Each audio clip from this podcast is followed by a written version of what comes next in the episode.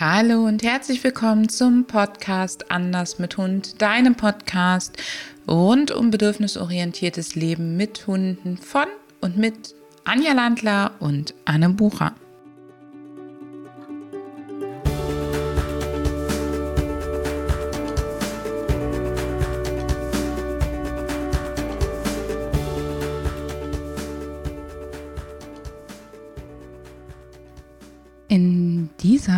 Podcast-Episode widmen wir uns dem Thema Staubsaugerhund beziehungsweise friss nicht alles, was du findest. Hunde, die viel zu viel essen wollen, wenn du mit ihnen unterwegs bist.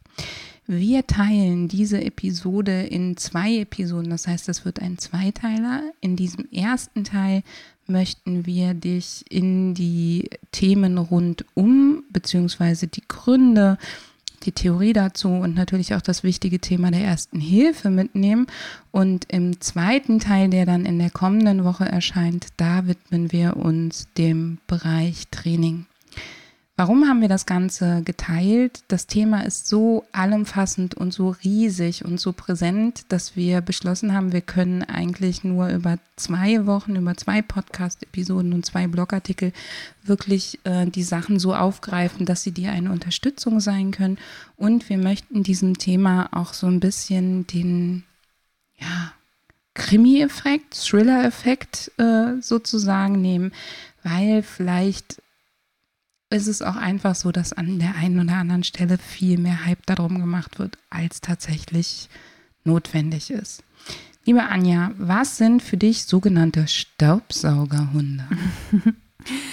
äh, das macht gleich ein Bild im Kopf und das ist auch so im Grunde die Essenz daraus. Das sind Hunde, die ähm, draußen mm, alles, was sie finden, was fressbar ist, fressen ähm, und äh, bevorzugt auch solche Plätze aufsuchen, wo sie etwas Fressbares aufnehmen können. Das sind ja häufig die Hunde, die den Rüssel sowieso immer am Boden haben. Ja, die neigen eben dazu, sowieso dann auch über etwas zu stolpern, was andere vielleicht auch übersehen.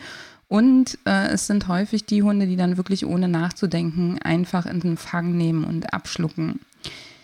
Ähm, zum Thema Training kommen wir ja noch kommende Woche. Eins vorweg, es ist überhaupt nicht sinnvoll, die ganze Zeit dafür zu sorgen, dass der Hund den Kopf oben trägt, wenn das eben eigentlich nicht seine Art ist. Ähm, bis wohin ist für dich das Fressen von gefundenem normal, liebe Anja? Also bis wohin ist es für dich so, dass du sagst, ja, pff, das ist ganz normal Hund und ab wo sagst du, mh, hm, das ist wirklich, wir kommen jetzt ins Extreme? Also Hunde wären ja nicht bei uns, wenn sie das nicht fressen würden, was wir eben teilweise liegen lassen. Das heißt, alles, was wirklich mh, hm, fressbar ist, also Speisereste zum Beispiel, aber auch ähm, gewisse ja, Losung vom Wild, also Kot ist auch im normalen Speiseplan des Hundes quasi irgendwo äh, drinnen. Ähm, da ist das noch, das ist alles noch im Normalbereich. Also ganz klar, Kot von anderen Tieren ist für deinen Hund eine leicht verdauliche, wenn auch für uns extrem eklige Nahrungsquelle und gehört wirklich zum normalen, auch für den Hund risikofrei, weil er eben nicht jagen gehen braucht und sich keinem Beutegreifer annähern muss und ne, nicht in Gefahr kommt, ist es für ihn wirklich risikofreie ähm, Fressmanier. Und ähm, Anja, wenn wir gar nicht mal nur auf das gucken, was wir von den, was frisst der Hund, sondern von wie viel, ähm, was ist da für dich normal? Also wenn der Hund ähm, mal wo drüber stolpert und das frisst äh, und äh, am Spazierweg halt gewisse Dinge aufnimmt. Äh, es ist schwer zu sagen, was normal ist. Also wenn der Hund quasi schon auf der Suche ist nach dem nächsten Happen, dann würde ich das jetzt ähm, überprüfen, das Verhalten und eventuell sagen, das ist jetzt nicht normal. Und natürlich alles, was nicht fressbar ist, also das habe ich schon gesagt. Also wenn dein Hund mit nicht fressbar, meint die Anja nicht verdaulich, Stöcke, Steine, solche Sachen, dass mal eine Butterbrottüte, so eine Papiertüte oder ein Taschentuch mit reinrutscht, das fände ich jetzt äh, nicht sinnvoll, nicht erstrebenswert, aber durchaus als normal. Aber wenn dein Hund eben unverdauliche, für ihn unverdauliche Sachen schluckt, dann wäre es für mich nicht normal. Und dann sind wir definitiv in dem Bereich, wo du auch den Tierarzt mit ins Boot holen solltest, nicht nur einen Hundetrainer.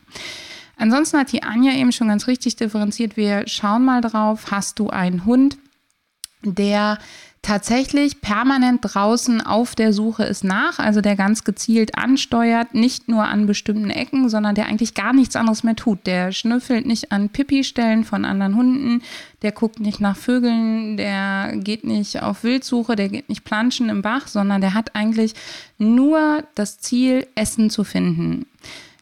Damit nicht gemeint ist ein Hund, der zum Beispiel die Erfahrung gemacht hat, dreimal hinter demselben Gebüsch was gefunden zu haben oder auch nur einmal und dann zielstrebig dieses Gebüsch anführ, äh, ähm, anläuft, also eben nicht der Hund, der schon eine Lernerfahrung gemacht hat, hey, an Parkbänken, da liegt ganz oft was, sondern was wir mit extrem meinen, ist wirklich der Hund, der nichts anderes mehr kann, auch kein Futter mehr von dir nehmen vielleicht sogar oder auch nicht mehr auf Signale wie den Handtouch oder andere tolle Sachen, die du mit ihm machst, ähm, zu reagieren, der nur noch in der Leine hängt, nur noch ähm, auf der Suche nach Essbarem ist. Das ist so ein Fall, wo ich sage, hey, das geht über das Normalmaß hinaus. Da brauchen wir definitiv neben einem systematischen Training dann auch ähm, mal einen medizinischen Check zum einen, aber auch definitiv ganz starke Veränderungen im Alltag.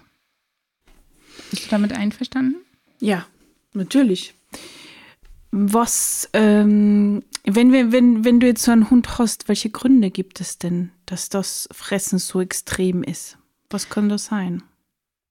Also erstmal sollten wir uns ganz bewusst machen, dass unsere Hunde ja über Jahrtausende, also über circa 30.000 Jahre gelernt haben, dass es in unserem Umfeld Nahrungsabfälle gibt und dass es sich lohnt, sich in unserer Nähe aufzuhalten, weil sie eben, sagen wir mal, unsere Siedlungen sauber gehalten und sich dadurch ernährt haben. Das heißt so, das ist ja ein ganz wichtiger Bestandteil der Domestikation gewesen. Das heißt, ohne diese Abfälle und ohne diese Synergien, die wir mit unseren Hunden einmal beim Jagen, aber auch beim Ordnung halten in der Siedlung, wir haben sie geduldet in unserer Nähe, dafür haben sie für uns aufgeräumt und haben vielleicht noch unsere Familien teilweise mit beschützt und die Siedlung mit beschützt. So haben Hunde, sind sie ja zum Haushund geworden, so haben sie sich domestiziert. Das ist ein ganz wichtiger äh, Bestandteil davon. Ja, und sie haben nicht nur die Reste gegessen, sondern eben auch zum Beispiel den Kot, also wirklich den Abfall von ja, genau. A bis Z. Also sie haben unsere Siedlung sauber gehalten mhm. und unser Umfeld.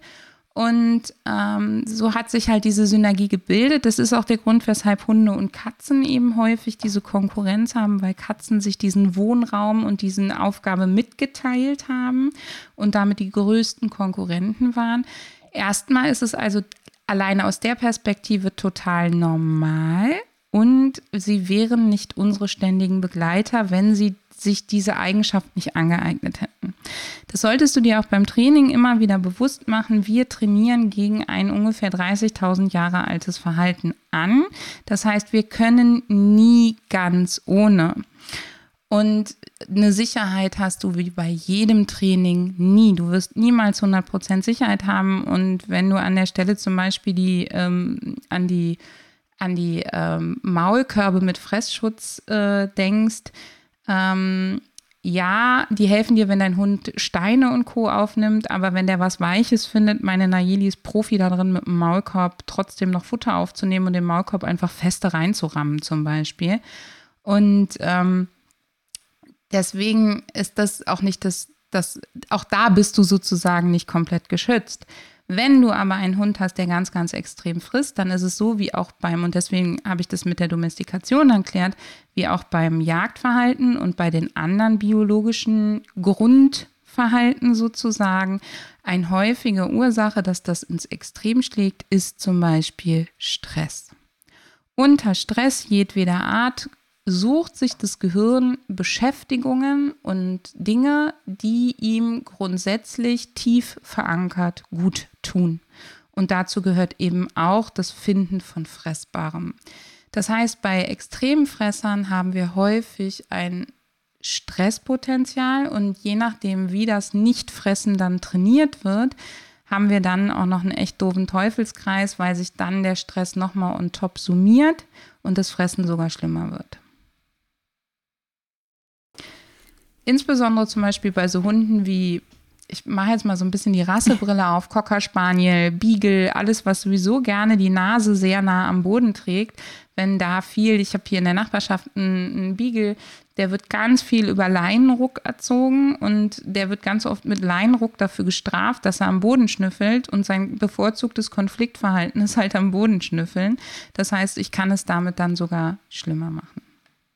Ja, ich kann die Rassebrille auch mal aufsetzen. Ähm, in meinem näheren Umfeld ist ein äh, Labrador Retriever, der, ähm, wo die Bezugsperson sehr ähm, laissez-faire ist. Also der hat einfach keine Strukturen, der kann quasi machen, was er will. Und das führt bei dem so zu, zu massiven Stress, dass er schon dreimal ähm, sich vergiftet hat durch verschiedene Dinge, die er aufgenommen hat.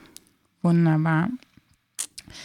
Ein weiterer ganz wichtiger Aspekt für das ähm, extreme Fressen, vor allen Dingen bei den Hunden, die es dann ganz schnell schlingen, ist, dass es vielleicht andere Hunde oder auch Menschen gibt in der Nähe, die dem Hund diese Ressource, das Gefundene, darum konkurrieren oder wegnehmen wollen. Und dann sichern Hunde das eben in den Magen. Das kann dir passieren, wenn du mehr Hundehaltung hast oder in der Gruppe spazieren gehst, dass eben dein Hund wahrnimmt, er hat was Spannendes geschnüffelt, der andere sieht es, guckt schon, nähert sich an und er schlingt es schnell runter, bevor der andere es sich auch angucken kann. Und dabei checkt er halt vielleicht gar nicht, ob das wirklich äh, verdaulich gut etc. ist.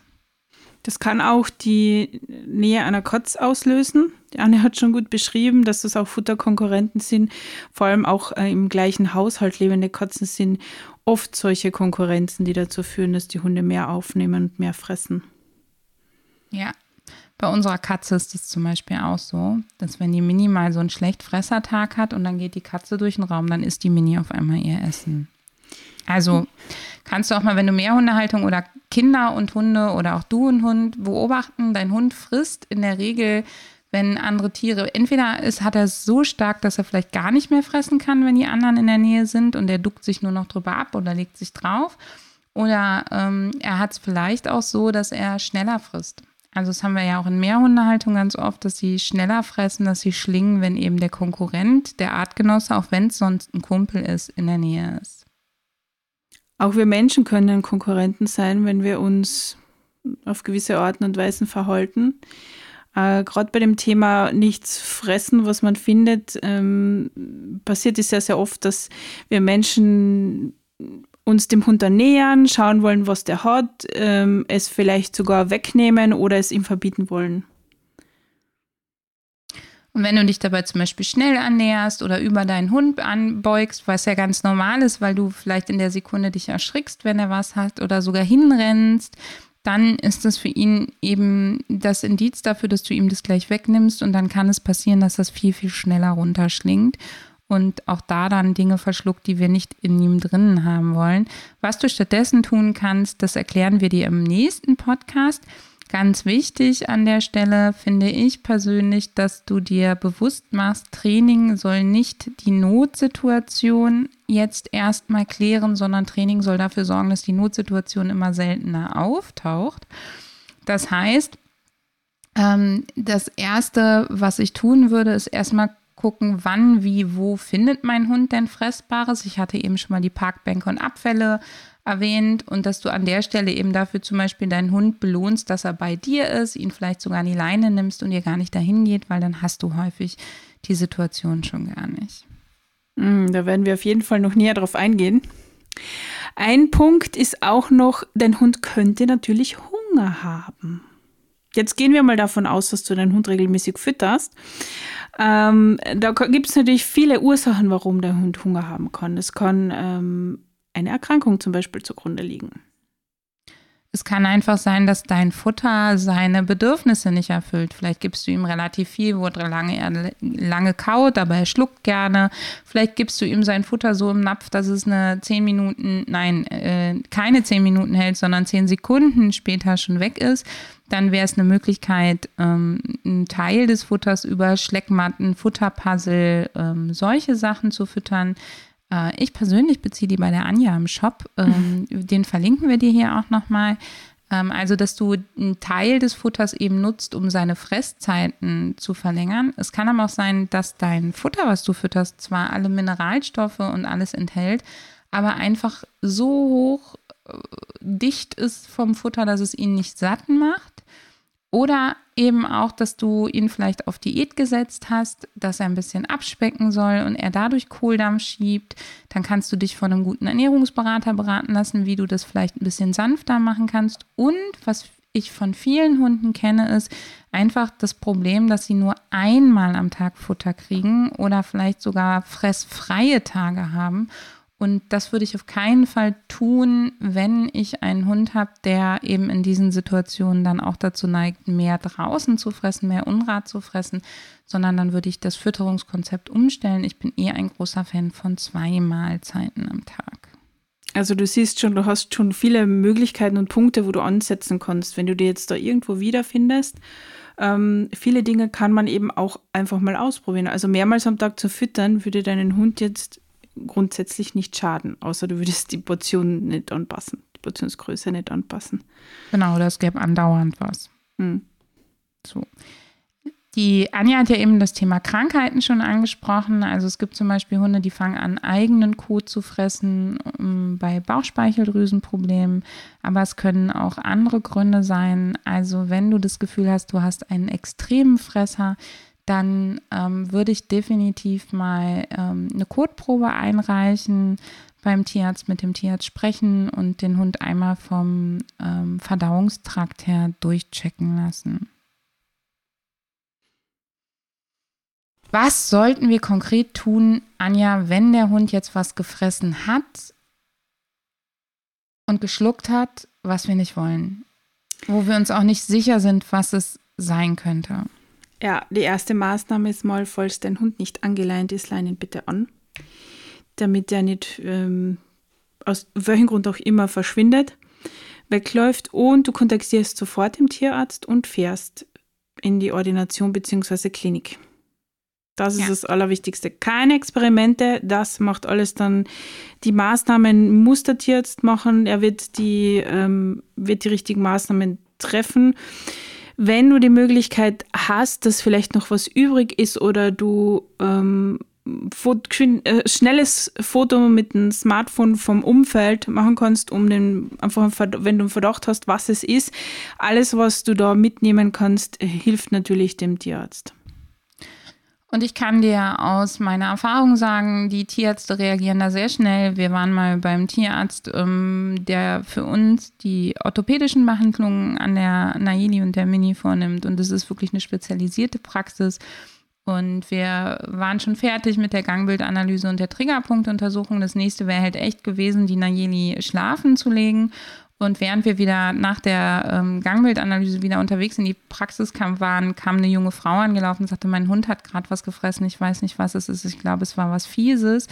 Und dann hat meine Tierärztin gesagt, Sie müssen sich bitte eine Viertel bis halbe Stunde gedulden. Das geht vor.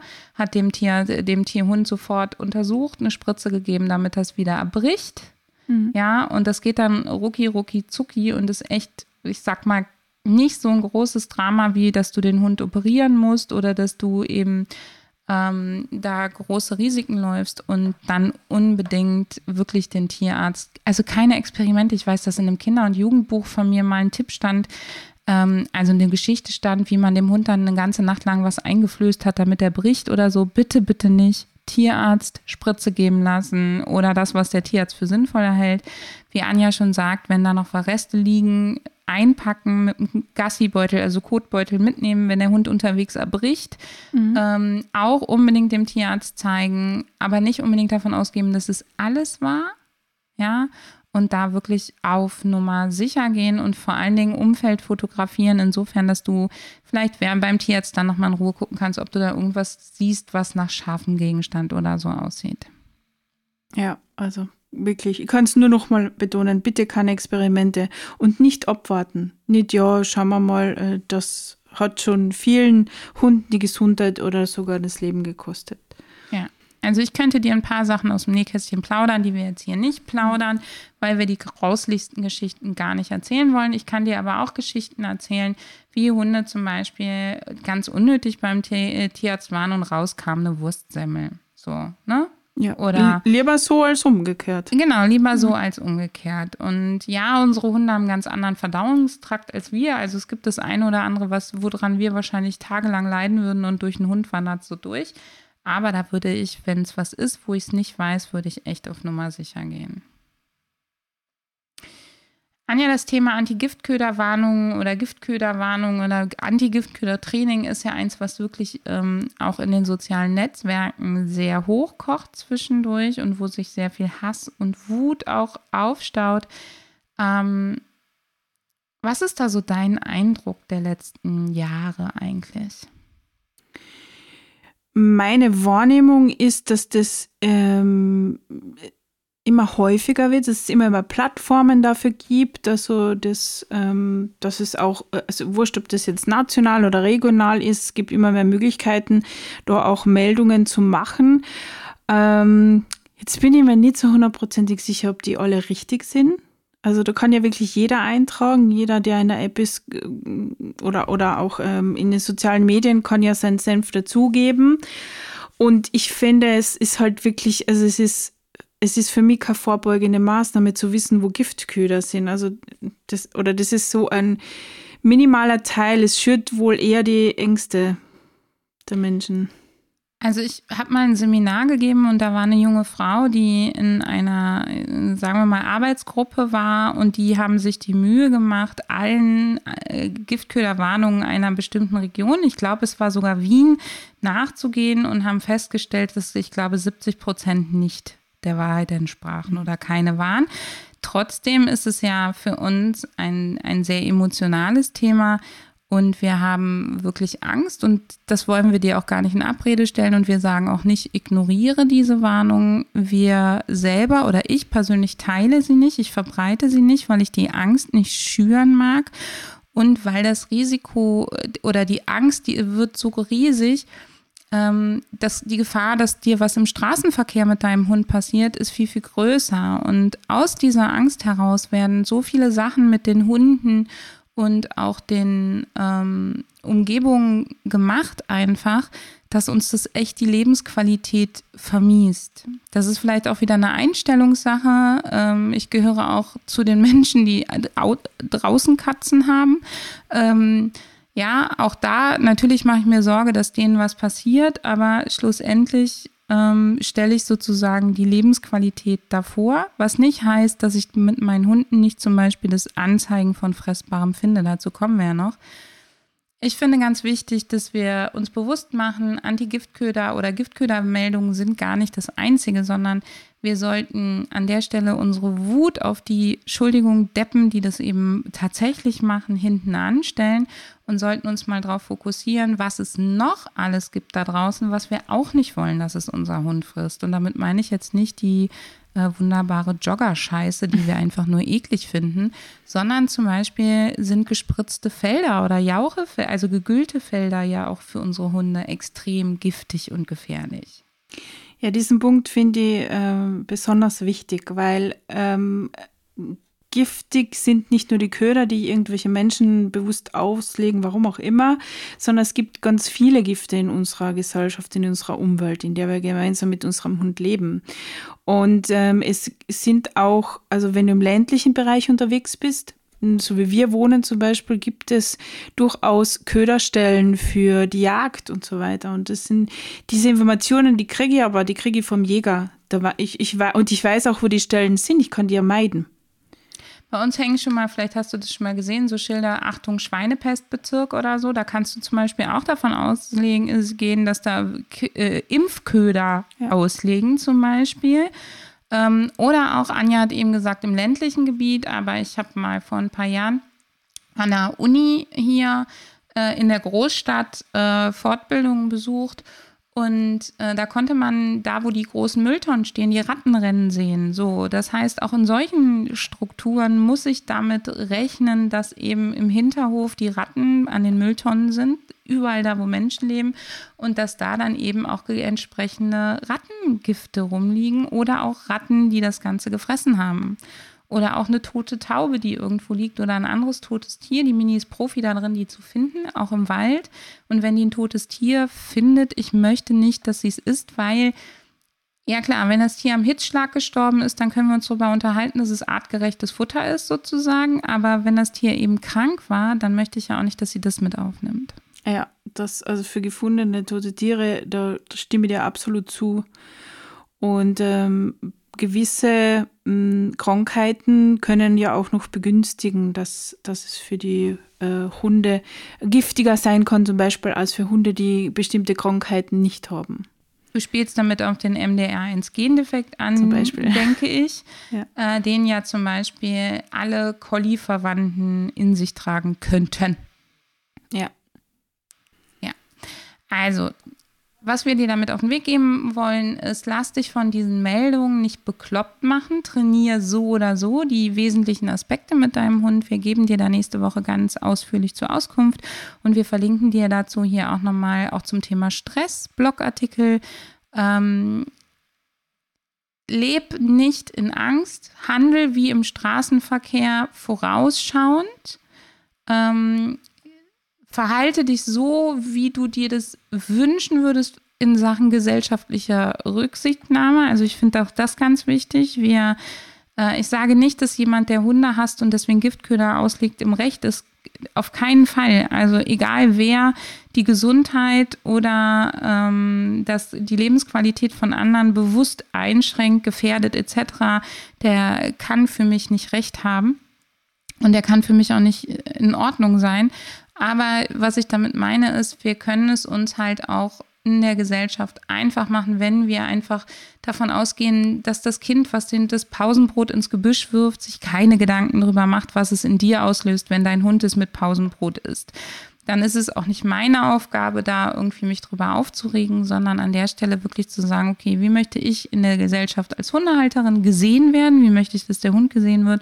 Und da, wie so häufig, als gutes Beispiel wirklich Vorangehen und sich korrekt verhalten sorgt auch dafür, dass man dann im Umfeld zumindest keine Wut mehr schürt und dadurch vielleicht insgesamt die Situation sich für alle nochmal entspannt. Also ich finde ganz wichtig, dass wir uns einfach merken, dass andere nicht unbedingt etwas tun, um uns zu gefährden, sondern häufig die Dinge auch aus mangelnder Achtsamkeit heraus, aus Unwissenheit entstehen. Ja, genau. Da brauchst du die dann auch nicht drüber ärgern, sondern finde eine Lösung, so wie die Anne schon sagt, verhalte dich selber so, wie du das gern von anderen hättest. Und dann funktioniert auch ein rücksichtsvolles Miteinander. In diesem Sinne freuen wir uns, dir in der kommenden Woche jede Menge Trainingstipps mit an die Hand zu gehen und sagen dir jetzt vielen lieben Dank fürs Zuhören und bleib gesund und sorg dafür, dass dein Hund mit dir zusammen gesund und glücklich durchs Leben geht. Hör mal wieder rein.